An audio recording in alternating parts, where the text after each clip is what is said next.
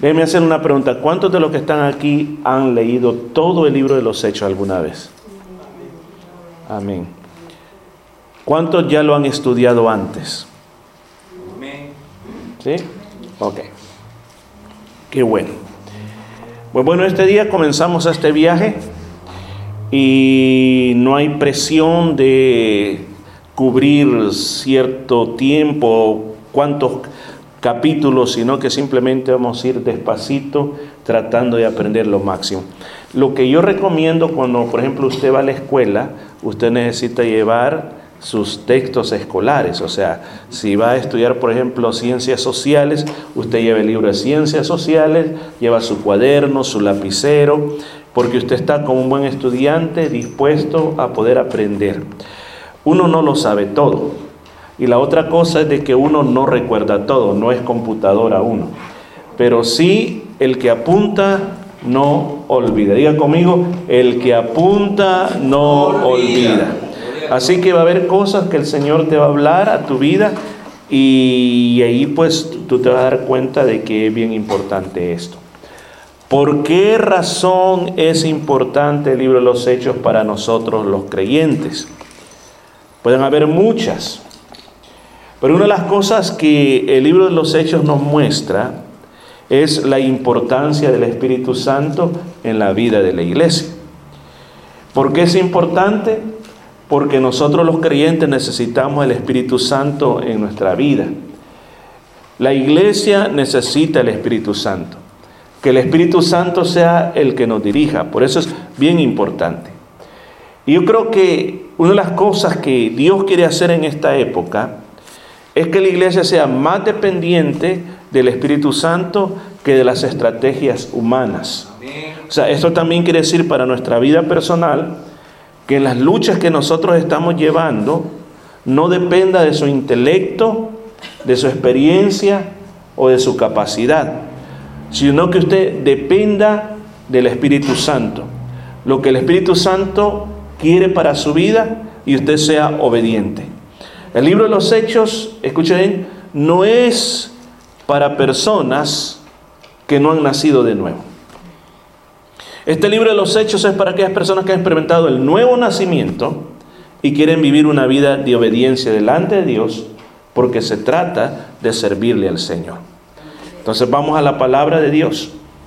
Dice, en el primer tratado, oh Teófilo, estoy leyendo el versículo 1, hablé acerca de todas las cosas que Jesús comenzó a hacer y enseñar. Ok.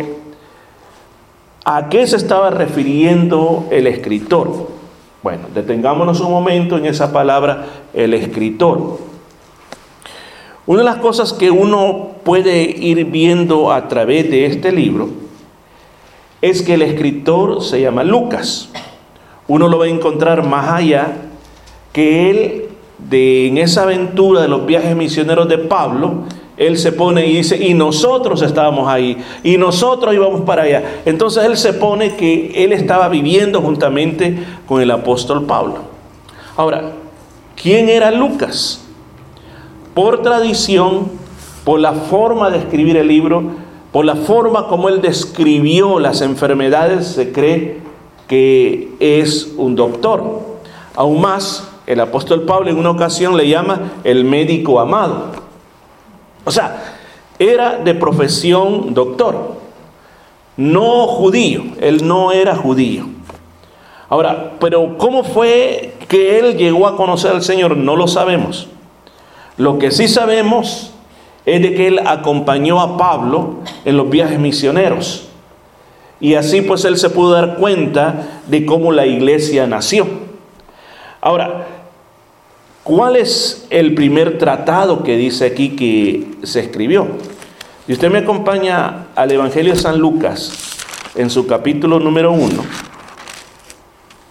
en su versículo número 1, comienza diciendo esto, puesto que ya muchos han tratado de poner en orden la historia de las cosas que entre nosotros han sido ciertísimas, tal como nos los enseñaron lo que desde el principio lo vieron con sus ojos y fueron ministros de la palabra. ¿Quiénes eran ellos? Los apóstoles. Me ha parecido también a mí, después de haber investigado con diligencia todas las cosas desde su origen, escribírtelas por orden, oh excelentísimo Teófilo. Ahora, surge otra pregunta aquí. ¿Quién es Teófilo? Bueno, dicen, puede decir algún griego. Por eso es que muchas veces se dice que el Evangelio de Lucas fue escrito para los griegos. El nombre Teófilo quiere decir amado de Dios.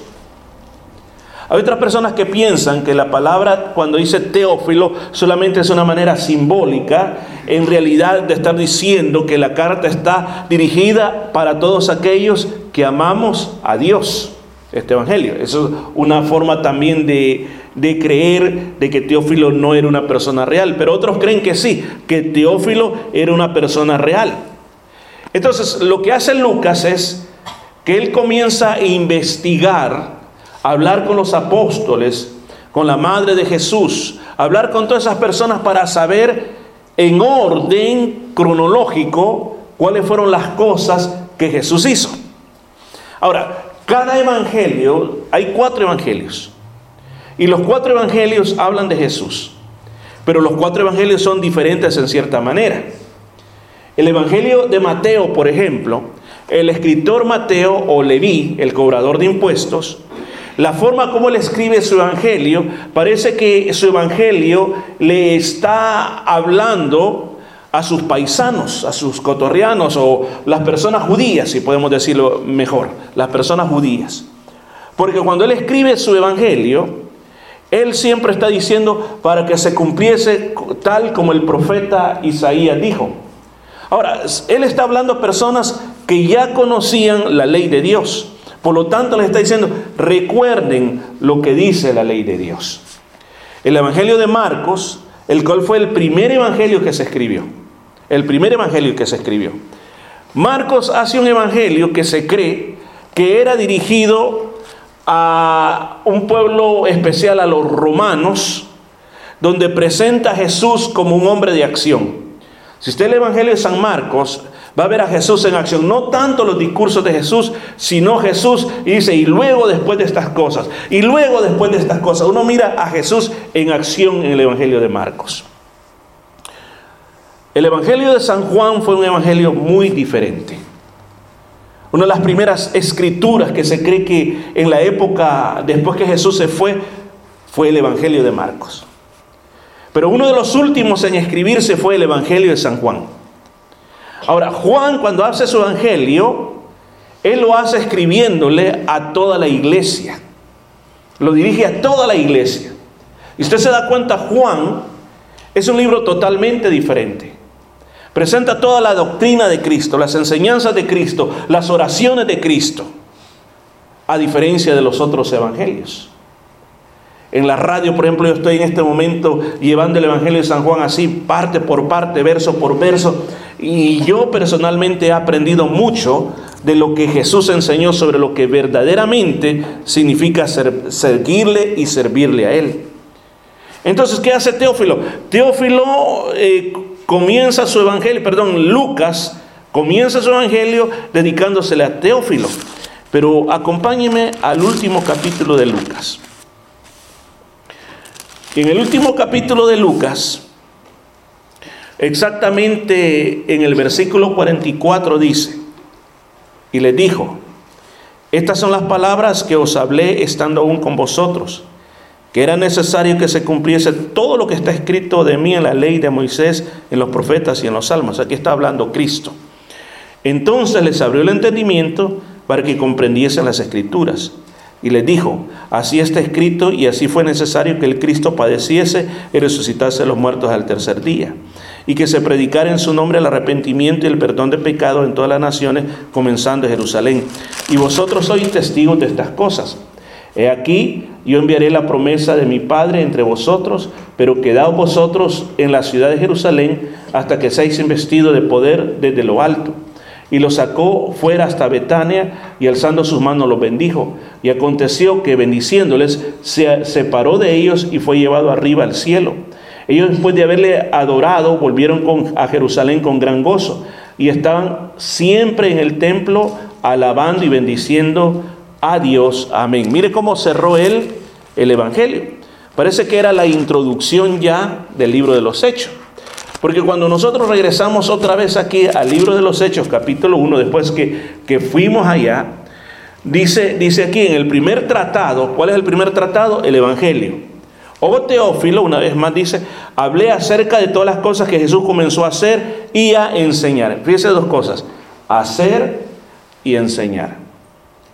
Yo creo que esas dos palabras nos dicen mucho de lo que es la vida cristiana, que se trata de el hacer y del enseñar. O sea, ¿cómo se aplica eso? Por ejemplo, usted este día está aprendiendo enseñanza. Pero la enseñanza no solo se trata de recibir conocimiento, sino que se trata que nosotros la podamos poner en práctica. Todo lo que nosotros aprendemos de la palabra de Dios. Una vida de sabiduría es una vida donde uno ha aprendido a cómo aplicar el conocimiento que uno ha recibido. Yo pongo este ejemplo bien claro. Imagínese que a usted le regalan el libro Cómo manejar un auto. Y usted lo lee desde la página 1 hasta la última. Y usted se lo aprendió de memoria. Y se lo preguntan y usted lo puede decir de memoria. Y en ese libro no solamente son las instrucciones de manejo, sino que son, ahí mismo está cómo manejar un auto. Y usted se lo sabe correctamente. Usted tiene información. Usted tiene conocimiento. Pero eso usted no lo califica para ir a agarrar un auto y comenzarlo a manejar. Porque ¿cuál es el siguiente paso? Usted necesita la práctica. Necesita ver si eso que está ahí funciona y comenzarlo a aplicar. Y entonces con la práctica usted va a cometer errores, no importa. Pero de tanto que le va a salir bien al final. Entonces cuando usted ha aprendido todo eso, usted ha agarrado la experiencia. Cuando usted llega al nivel de experiencia, usted ha logrado entendimiento. Cuando usted tiene entendimiento, usted tiene prudencia. Cuando usted tiene prudencia, o sea, sacó su licencia, ha entendido cómo manejó, ha tenido las experiencias y ahora es una persona que sale a la calle y usted dice, ok, esta calle de a 60, voy a ser una persona prudente, no voy a ir a 80. Entonces, usted puede entender cómo va ese proceso de información, de conocimiento, de práctica, de entendimiento y de prudencia. Pues lo mismo sucede con la palabra de Dios. Todos tenemos Biblias, pero ¿para qué sirve la Biblia? Para leerla en parte sí, pero también para aplicarla a nuestro corazón, para decir qué puedo hacer, cómo yo puedo hacer, de qué manera puedo hacerla. ¿Cuál es la mejor manera como, como practican? ¿Cómo puedo hacerlo que esto funcione de una mejor manera? Entonces, ¿cuál es el ejemplo más claro? Jesús. Jesús viene y dice que no solo viene a enseñar, sino que viene a practicar lo que estaba enseñando. El apóstol Santiago, él aplica este principio también. Y el apóstol Santiago dice de que la palabra de Dios es como un espejo en el cual nosotros vemos cómo estamos.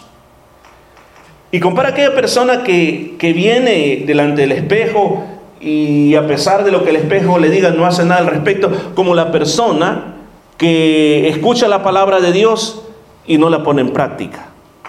Es como presentarse frente a un espejo y no hacer nada al respecto.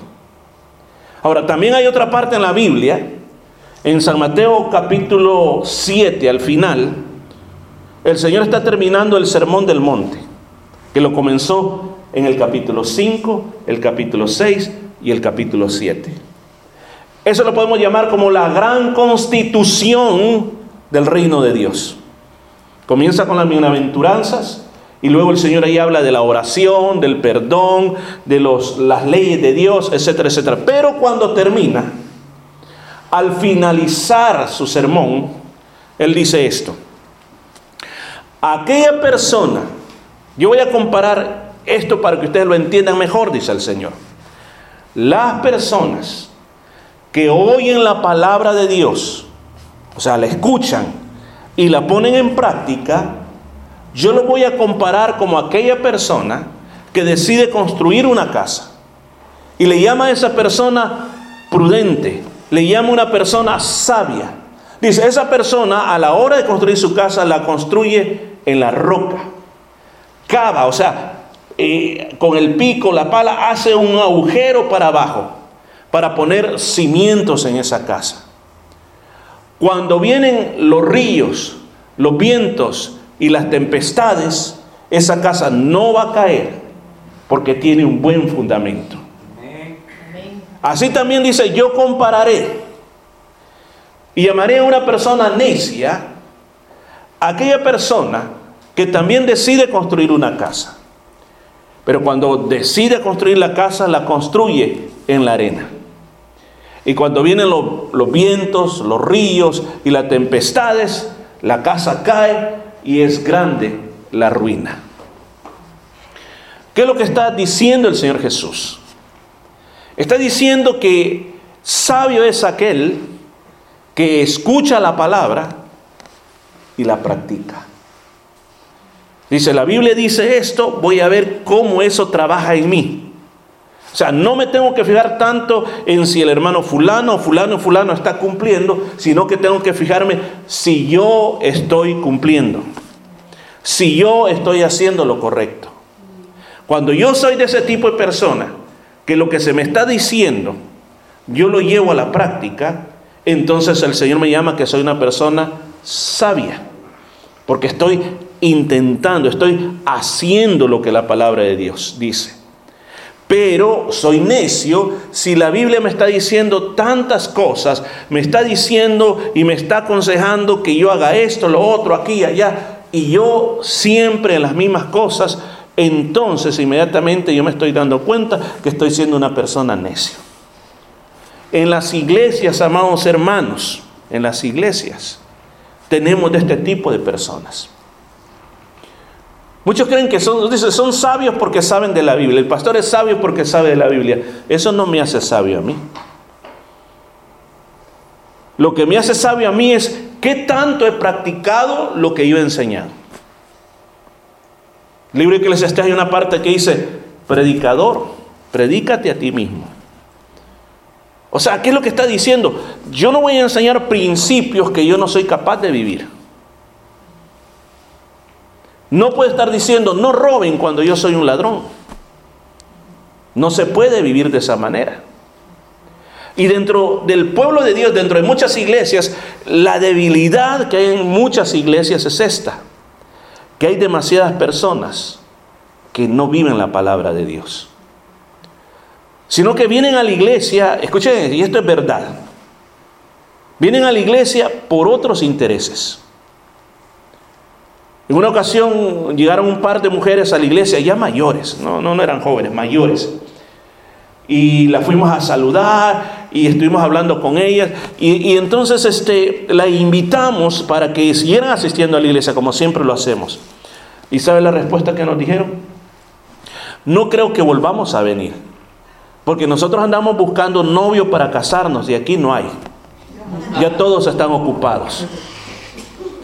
Imagínense, esto no es una ilustración, es de verdad, ¿verdad? De verdad. Y así hay personas que entran a las iglesias por intereses. A ver qué pueden sacar de una iglesia. O sea, unos entran por la carne, otros entran por el dinero, otros entran porque dicen, bueno, la verdad las cosas que en la iglesia es buenísimo la compañía. Y sabes que en la iglesia vas a encontrar personas que hablan tu idioma y las comilonas son buenísimas en la iglesia, son buenísimo, buenísimo. Pero realmente, escuchen, realmente, no todos estamos haciendo lo que la palabra de Dios dice. Y ahí vamos, como que sin nada. El problema es, como también el Señor enseñó en otra, en otra parábola, cuando habló del trigo y la cizaña. ¿Sabe que la cizaña es una planta que es igualita, igualita, igualita al trigo? Igualita. A tal grado, a tal grado que cuando sale tiene espigas y parece que fuera trigo. Pero el problema es que el que siembra sabe cuál es trigo y cuál es cizaña. O sea, la cizaña es una imitación del trigo, la cual no es buena para comer, no sirve. Entonces el Señor dijo de que en su campo el enemigo había sembrado cizaña. Y iban creciendo juntas. Y dice que en la parábola dice, Señor, la cortamos. Digo, no, no, no. ¿Por qué razón? Porque en lo natural las raíces de la cizaña se enrollan con la del trigo. Entonces arrancan la cizaña, arrancan el trigo. Y dice el Señor, no, déjenla hasta que crezcan. Y a la hora de cortarlas, córtenla como se corta el trigo. Pero ya donde está cortado, ahí se puede separar, porque por el granito, el grano indica la diferencia entre cuál es cizaña y cuál es trigo. Y por eso también en otra parte el Señor dice, por su fruto lo van a conocer. Entonces, ¿qué pasa con el cristianismo de nuestra época? En todas las iglesias del mundo, no solo aquí, en todas las iglesias del mundo, hay personas que no están haciendo hacedores de la palabra. ¿Y qué sucede con esas personas? Todos nos vamos a enfrentar a las tormentas, a los vientos y a las tempestades. Nadie se libra de eso. Entonces, cuando viene eso, ¿cómo respondemos? Es el resultado de si estamos viviendo en la palabra o no estamos viviendo en la palabra. Amén. Nuestros matrimonios no sé cuántos años puedan tener. Pero todo matrimonio, cada cierto periodo de tiempo, cada 10 años, cada 15 años, tienen crisis muy duras. Con nuestros hijos. Aparentemente decimos, bueno, este ya va a crecer, se va a casar y se va a ir y ya, uh, terminé. No, no, no, es mentira. Enfrentamos crisis también con ellos. Con los hermanos de la iglesia enfrentamos crisis con los hermanos de la iglesia. En el trabajo enfrentamos momentos en que de repente parece que ya no hay nada con qué trabajar. Ahora, ¿cómo reaccionamos ante eso? Es el gran problema. O sea, cuando yo tenga problemas matrimoniales, mi reacción va a ser, bueno, me divorcio. Y ya. Cuando yo tenga problemas de relación, pues yo me voy de esta iglesia y punto, me voy para otro lado y se acabó. Son esas las soluciones bíblicas. Es eso lo que la Biblia nos enseña. Hermanos, el vivir en la palabra, el Señor muchas veces, como nos dice Deuteronomio capítulo 8, y usted lo puede leer despacito, el Señor le dice al pueblo de Israel, y te acordarás por todo el camino donde Jehová tu Dios te ha traído por estos 40 años. Te probó, te hizo tener hambre, te afligió, pero te sacó con bien, te bendijo y todo lo hizo para saber lo que había en tu corazón. Hermanos, muchas veces a nosotros nos mentimos bastante. Porque a veces nosotros pensamos que somos así, que somos asá. Pero cuando vienen los vientos, los ríos, las tempestades, es cuando se nos revela quién yo soy en realidad. Quién yo soy en realidad. Cómo yo reacciono cuando me acusan de algo injusto. Cómo yo reacciono. Soy paciente. Soy impaciente. Grito me quedo callado, guardo deseos de venganza. ¿Cuál es mi reacción? Entonces ahí me doy cuenta si yo estoy fundamentado en la palabra de Dios o no estoy fundamentado en la palabra de Dios. Tenía un hermano que por años lo he conocido. Y con este hermano lo conozco desde uh, muchos años. Y un día me dice, mira, yo quiero tener una plática y como es la única persona que quiero abrir mi corazón con esto. A ver, hermano, ¿qué pasa? Fíjate que me prestaron una enseñanza, me dice, eh, que está famosa ahorita en YouTube y la han bajado y la pusieron en un disco y me la han dado. ¿Y de qué se trata la enseñanza? Me dice, yo quiero que le... No, no, háblame, ¿de qué se trata? Yo no la voy a ver, decime de qué se trata. Pues esta enseñanza dice que el infierno nunca ha sido usado está vacío. Nunca nadie ha ido ahí. En este momento no hay nadie que esté allí. Va a ser usado hasta el día final. Y le digo, ¿cuáles son las escrituras que se basaron? Pues fíjate que no dijeron muchas. Yo le digo, ¿y vos qué decís? A mí me ha hecho dudarme. Porque nosotros creemos, según la palabra de Dios, así como aquella parábola del rico y Lázaro, de que cuando una persona inmediatamente muere, o va al paraíso de Dios o al tercer cielo, o va directo al infierno, al momento. Nosotros no creemos en que una persona queda dormida y despierta hasta que va a ser la resurrección, como enseña, la iglesia adventista del séptimo día. Nosotros lo que creemos es que inmediatamente usted deje de existir en esta tierra, en ese segundo los ojos se le van a abrir a la eternidad.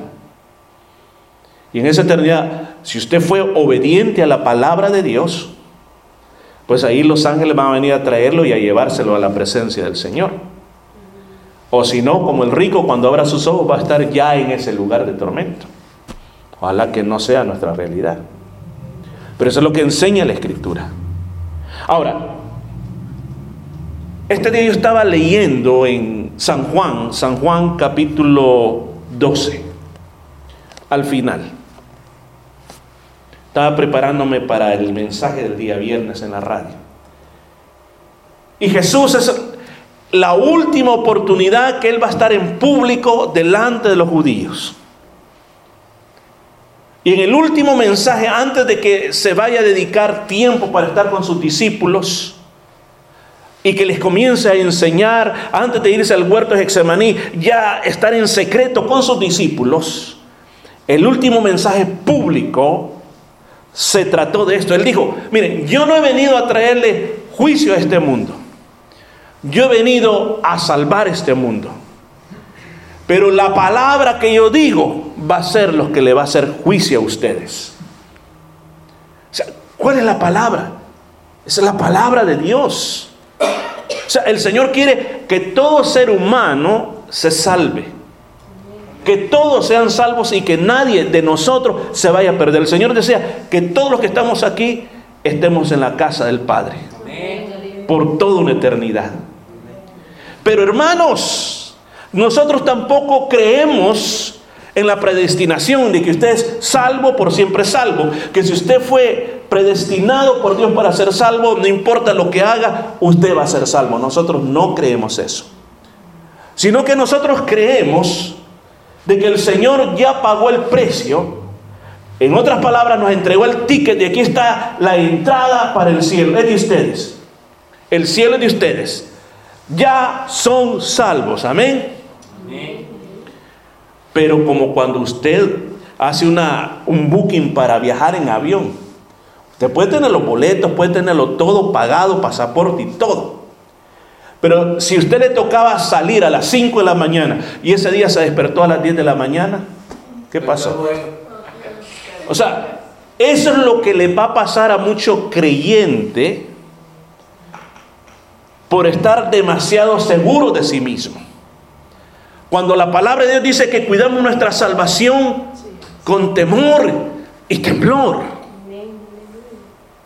Los antiguos como John Wesley, por ejemplo, ellos como eh, el famoso este otro William Seymour del avivamiento de Azusa, estos hermanos nuestros, creían tan literalmente eso, que ellos temían pecar temían ofender a la persona y si lo hacían, dice que andaban con miedo y que si, uy, si este día me muero, yo me voy para el infierno. Lo tenían con tanto, tanta preocupación esa palabra.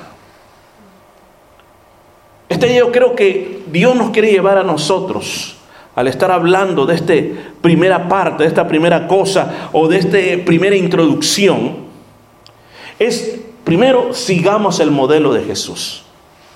¿Y cuál es el modelo de Jesús? El modelo de Jesús es que comenzó a hacer y enseñar.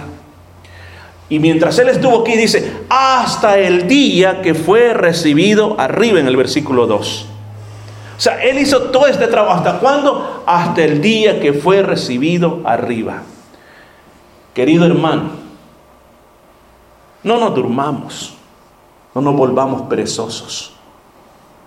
Porque la salvación que Dios nos ha dado, la lucha que nosotros llevamos de permanecer en la palabra, no tiene que detenerse. Tenemos que seguir iguales como el día cuando creímos. Porque dice el Señor Jesús, fue constante su trabajo hasta el día que fue recibido ahí arriba en los cielos. Y nosotros, un día se nos va a acabar la vida. Un día quizás no despertaremos. Un día quizás, primero Dios, que no pase eso, pero puede pasar algo que cese nuestra vida en esta tierra. Pero lo maravilloso de eso sería que cuando llegue el último minuto, el último segundo de mi vida, el Señor me encuentre a mí viviendo en la palabra, siguiendo el ejemplo de mi Señor Jesús. Porque eso es lo que el Señor requiere de nosotros, que sigamos las pisadas del Señor. Yo recuerdo que había un corito que me gustaba a mí de niño en la iglesia, que se llamaba Camino voy de Canaán. Y así decía la canción, Camino voy de Canaán. Y decía, si mi hermano no va, ¿qué me impide a mí? Si mi hijo no va, ¿qué me impide a mí? Si mi papá no va, ¿qué me impide a mí? Y de repente comenzaban a molestar a los hermanos. Y si hermana Daisy no va, ¿qué me impide a mí? Y así comenzaban a jugar con eso. Pero era una canción tan bonita, o sea, que nos hacía pensar en el hecho de continuar. Había otra también que hablaba que nosotros ahí en el cielo tenemos un hogar. ¿Y qué más decía? ¿Qué no se acuerdan? Una corona para heredar. ¿Y después qué decía? Otro vendrá y tu corona o sea, en otras palabras, cada uno de nosotros tiene una corona ya con nuestro propio nombre. ¿Se imagina? la corona. Hermana Alina, hay reina Alina. Amén. Ya no digamos reina Diana. O la hermana Queen Elizabeth. Eh. Pero hermanos, nosotros podríamos perder esa corona. ¿Y qué significa dormirse? Hermanos, cuando no permanecemos en la palabra de Dios. Fíjese que aquí dice, y siempre estoy en este momento siguiendo lo que el Espíritu Santo quiere dar. Dice que Jesús fue recibido arriba después de haber dado mandamientos por el Espíritu Santo a los apóstoles que había escogido. O sea, él en el último momento fueron 40 días. Desde después que el Señor resucitó, estuvo 40 días con los discípulos. En esos 40 días Él les enseñó, les enseñó muchas cosas del reino de Dios. Les enseñó muchas cosas. Y mientras Él estuvo con ellos, les dio todo lo que el Espíritu Santo le había dado a Él, se los entregó a ellos para que ellos continuaran con la labor. O sea, el Señor en el último momento de su vida nos enseña otro principio, el principio del legado lo que nosotros dejamos para las próximas generaciones. Yo soy el resultado de un legado. Yo podría agradecer a mi padre terrenal, a mi padre de esta tierra, el hecho de que él siempre tenía la biblioteca llena de libros y que él le gustaba. Muchas veces yo lo miraba con el maestro de escuela dominical preparando las lecciones y todo eso a mí me interesó ver eso. Desde muy pequeño comencé a leer comentarios bíblicos y libros que siempre habían llenos de libros. Y cuando yo me casé hice lo mismo. Tenía una, una librera llena de muchos libros. Y no era pastor. O sea, hubo un legado. Mi padre no fue perfecto, tuvo muchas imperfecciones. Hubo un legado también que vino de mi abuelita, que me llevó siempre a la iglesia. Yo me hacía el enfermo, me iba a poner al sol y después le decía, oh, tengo fiebre, no me lleve a la iglesia, te venís conmigo. Y ya. Siempre me enfermaba antes de irme a la iglesia, decía, no te venís conmigo. Y que no, que la vigilia, que no, mira, me traía una cobija, métase debajo de la banca y ahí se queda dormido. No me dejaba que me quedara en casa para nada. Y crecí con eso, mi papá también era lo mismo. No me permitían que me quedara un día, escuchan, sin ir a la iglesia. El domingo especialmente, tengo un montón de trabajo que hacer, deberes, no me importa, es su problema. Usted tiene que venir a la iglesia. Hubo un legado, hubo un legado. El Señor dijo, yo me voy, yo me voy, pero antes que me vaya, viene el Espíritu Santo. El Espíritu Santo va a ser el que lo va a guiar. El Espíritu Santo va a ser el que le va a mostrar lo que va a hacer. Yo quiero que conozcan el Espíritu Santo. Antes que me vaya, quiero que conozcan del Espíritu Santo porque muy pronto viene esa unción. Hermanos, yo no sé cuántos años usted tiene ser creyente. Habemos muchos aquí que tenemos muchos años ya. Mis primeras visitas a las iglesias fueron cuando yo tenía que estar cinco años de edad. ahora son más de cincuenta y tantos años. Yo no sé cuántos años tiene usted. No importa la cantidad de años que usted tiene, usted ya es un cúmulo de experiencias en el Señor. Ahora mi pregunta es, ¿qué usted va a hacer con lo que usted tiene? Y aquí vamos a ir terminando, se me fue el tiempo. ¿Qué va a hacer con lo que usted tiene? Imagínese. Usted tiene cosas que no se las tiene que llevar con usted. Tiene que dejarlas. Tiene que transferirlas. Tiene que pasarlas a sus próximas generaciones. Y no necesariamente pueden ser sus hijos, son otras generaciones jóvenes de hermanos en Cristo aquí en la iglesia.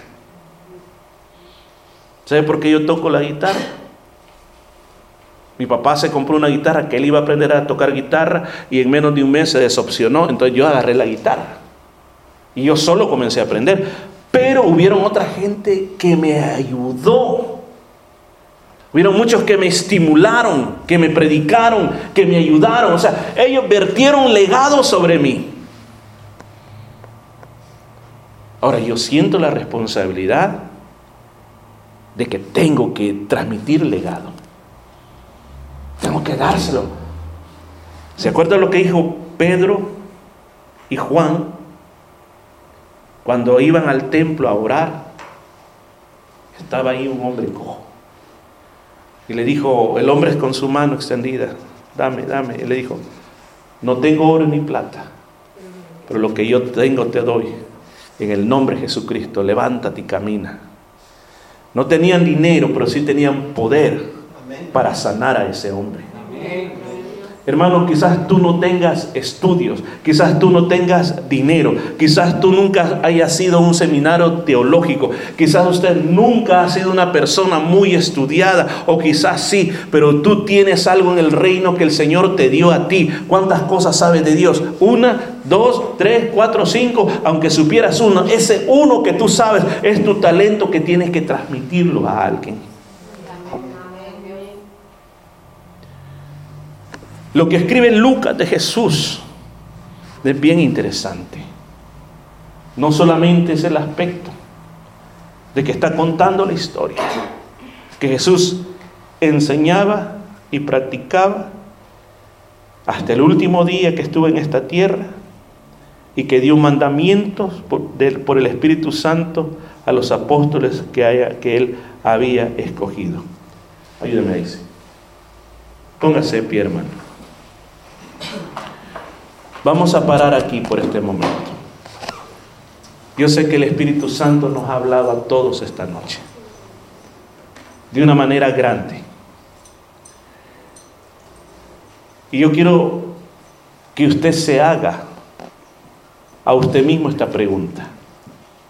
Que no es el hermano Morris que le está diciendo a usted esta pregunta, sino recíbala de parte del Espíritu Santo, quien lo conoce a usted y me conoce a mí. ¿Está viviendo en la palabra?